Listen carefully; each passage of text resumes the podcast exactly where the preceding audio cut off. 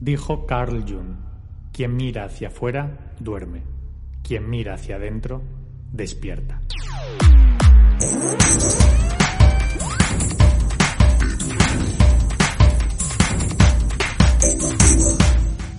Hola a todos, ¿cómo estáis? ¿Cómo va todo? Espero que estéis estupendamente y sobre todo espero que estéis preparados para un nuevo episodio de nuestro podcast emotivo. Muchísimas gracias a todos los que cada día os estáis sumando al podcast y a todos los comentarios que me estáis dejando en las redes sociales que de verdad, de verdad me dan muchísima fuerza para seguir adelante con este proyecto. Yo soy Alex Rojo, fundador y creativo en Emotivo Branding, el estudio de branding emocional que te ayuda a posicionar tu marca en el corazón de las personas.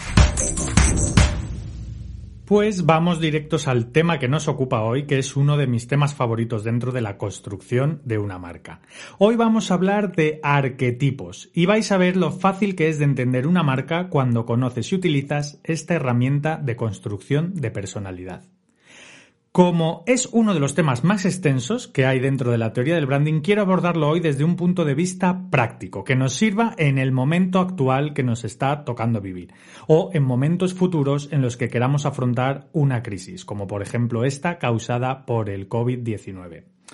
Por eso he pensado en hablar sobre los cuatro arquetipos que, según mi opinión, nos pueden ayudar a construir una marca fuerte y que aporte valor a la nueva era en la que vamos a vivir próximamente. ¿Esto quiere decir que solo servirá para ser una marca que funcione durante la crisis? No, no quiero decir eso.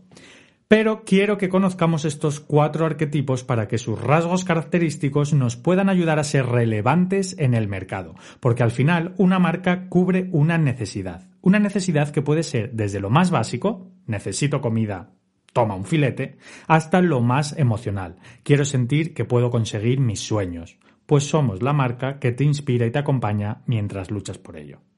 Para esto sirven o deberían de servir las marcas, como bisagras entre las necesidades de las personas y los productos que consumen. Por eso siempre digo que una marca pensada de puertas para adentro, es decir, para conseguir el máximo beneficio al menor coste, no es una marca. Las marcas han de estar pensadas como semillas para la sociedad. Deben servir para aportar, para hacer crecer una comunidad, para identificar a un grupo de personas con algo que represente sus valores y forma de entender la vida. Han de estar pensadas para ser parte de la sociedad, mezcladas entre ella, y no para estar en la cumbre de un rascacielos pensando solo en ellas mismas y su beneficio. Pero en fin, esta es mi manera de entender las marcas y no es el tema que nos ocupa. Los arquetipos son una herramienta de construcción de marcas extraída de la psicología, y aunque pueda parecer algo místico o psicoanalítico, tiene una base científica muy bien desarrollada por prestigiosos psicólogos y analistas. Un arquetipo es un patrón de comportamiento detectado y repetido a lo largo de la historia en los diferentes grupos sociales y culturales de seres humanos. Es un patrón de comportamiento universal que se da en todos los individuos de una misma especie. Es una manera de traducir lo que en realidad habita en nuestro subconsciente y origina nuestra propia personalidad. Carl Jung, del cual he puesto la frase eh, al principio del podcast, fue quien habló de ello por primera vez, quien estableció la base para el desarrollo posterior de esta teoría. Jung hablaba de un modelo único dentro de sus teorías sobre el inconsciente colectivo donde estos rasgos de personalidad son inherentes al ser humano y su comportamiento dentro de un determinado contexto y sociedad. Esto hace que independientemente del lugar donde nos encontremos podemos detectar personas que cumplen con estos patrones, patrones que han sido heredados culturalmente y que nos permiten procesar las emociones y sensaciones que percibimos, configurando en nosotros nuestra propia identidad. En el mundo de las marcas, estos patrones son muy utilizados ya que dotan a la marca de unos atributos que le permiten, además de convivir en su propio mercado, conectar con las personas y potenciar sus fortalezas así como conocer sus debilidades en el contexto en el que se desarrollan. Dime con quién andas y te diré quién eres es un refrán que nos ayuda a entender que así sea la audiencia a la que te quieras dirigir, así deberá de ser tu comportamiento. Porque no se trata de gustar a todo el mundo, solo a los que piensan y sienten como tú. Una de las cosas a tener en cuenta para desarrollar estos patrones es precisamente pensar en el contexto de la marca, ya que igual que le ocurre a las personas, la personalidad se forja en base a las experiencias que obtiene el individuo y al contexto social y económico en el que se desarrolla, entre otras muchas cosas. Para la marca ocurre lo mismo. Y dado que ahora, en plenos años 20 del nuevo milenio, nos está tocando vivir una situación cuanto menos eh, nueva e incierta, quiero compartir y reflexionar con vosotros qué cuatro arquetipos de personalidad podemos conocer para poder implementar en nuestras marcas, en un contexto en el que se empiezan a detectar nuevas necesidades. Vamos a tomar este episodio del podcast como un primer acercamiento a los arquetipos en los que probablemente profundizaremos en futuros episodios. Como comentaba, a raíz de los arquetipos propuestos por Jung se generaron 12 arquetipos base que dan cabida a casi la totalidad de las personalidades de manera universal. Y aunque posteriormente se han desarrollado nuevas teorías y arquetipos, estas no dejan de ser matices para los arquetipos generales por lo que nosotros siempre, siempre partiremos de ahí. También me gustaría aclarar que cuando trabajas con marcas, al igual que si estás haciendo un trabajo de conocimiento personal, no se deben de tomar las conclusiones como verdades absolutas, ya que siempre existen capas y capas de matices que hacen, al fin y al cabo, que cada persona sea diferente y única. Cada marca sea realmente original. Nadie es igual a nadie aunque cumpla una serie de patrones determinados. Así que esto vamos a tenerlo en cuenta para ser más flexibles para a la hora de crear nuestras marcas, ya que no existe una única manera de hacer las cosas. Como ya os he dicho otras veces, existen infinitos caminos para llegar a una misma solución, y que cuantos más exploremos de esos caminos, más enfocados estaremos y más probabilidades de éxito encontraremos. No hay nada como saber lo que no eres para empezar a saber lo que eres. Los 12 arquetipos de comportamiento que dan respuesta a estos patrones y que usamos para la construcción de marcas son el arquetipo del inocente, el forajido, el héroe, el ciudadano, el explorador, el creador, el gobernante, el mago, el bufón, el amante, el sabio y el cuidador. Hay que entender que estos arquetipos son todos de carácter positivo, pero no porque no existan arquetipos buenos y malos. Al igual que pasa con las emociones, que ya hemos visto en otros episodios, las emociones positivas o negativas no son buenas o malas. Existen arquetipos concretos que muestran, eh, digamos, la parte oscura del ser humano, la parte menos amable que también es inherente a él. ¿No? Que también todos tenemos nuestras sombras y que nos pertenece porque forma parte de nuestra naturaleza.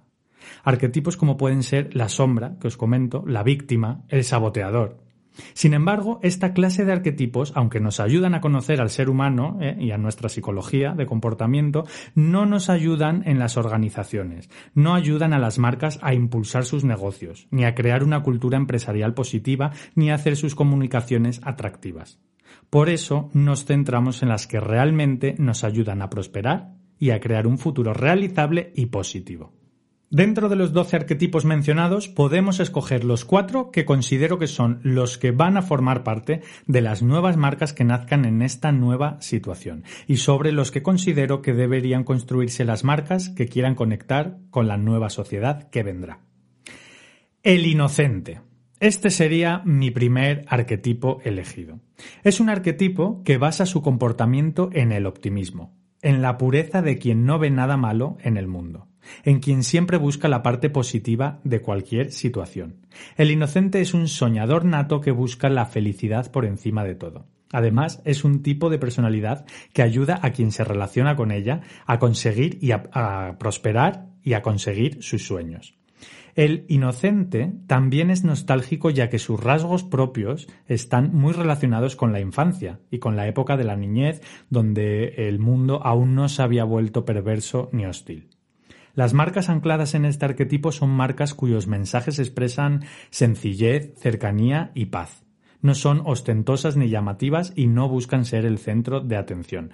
Creo que este arquetipo eh, estará muy vinculado a las marcas de nueva generación, ya que tras una situación de crisis el consumidor buscará cierta paz, buscará no tener que pensar más en los problemas, ni consumirá marcas que constantemente le estén recordando sus carencias o su situación. El consumidor post-crisis, digamos, eh, buscará mensajes optimistas, ¿no? Y aunque en ocasiones pueda parecer poco realista esa sensación de felicidad, es necesaria para llenarse de inspiración y seguir caminando. Existen varios grados de marcas inocentes que van desde los más soñadores, con peligro de negar la realidad, hasta los más idealistas que pasan eh, a la acción para crear un mundo mejor real donde el cambio es posible. ¿Qué marcas podemos encontrar hoy en día que se anclen dentro de este, este arquetipo? Pues mira, eh, podemos ver McDonald's, por ejemplo, es como la clara referencia, Coca-Cola, tenemos a Disney, son como las grandes marcas que están eh, construidas en base a este arquetipo. También este arquetipo se refleja en personajes eh, de ficción como Forrest Gump, como Dorothy del Mago de Oz, como Suge de la serie The Middle. Como vemos, son grandes marcas las que pueden estar posicionadas en este arquetipo de personalidad, que a priori parece como poco comercial, ¿no? Sin embargo, quiero recordar que cada personalidad es única y que los mensajes que construyamos, aunque encajen dentro de este arquetipo, están llenos de matices que los diferencian.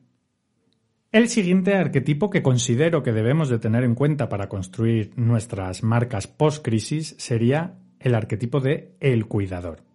Este arquetipo se basa, como bien dice su nombre, en el cuidado, en la atención a los demás, en el apoyo y bienestar de quien le rodea.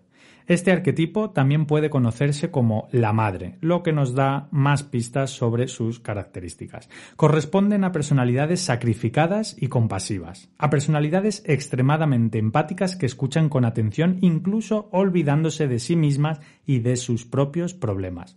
Son personalidades que se entregan y tratan de hacer todo lo posible por los demás. Una gallina con sus pollitos, una enfermera, un profesor, un misionero, todos nos ofrecen protección y confianza. Yo, personalmente, tengo una amiga que, siempre escucha el programa, y aprovecho entonces para saludarla desde aquí, que es puro arquetipo del cuidador.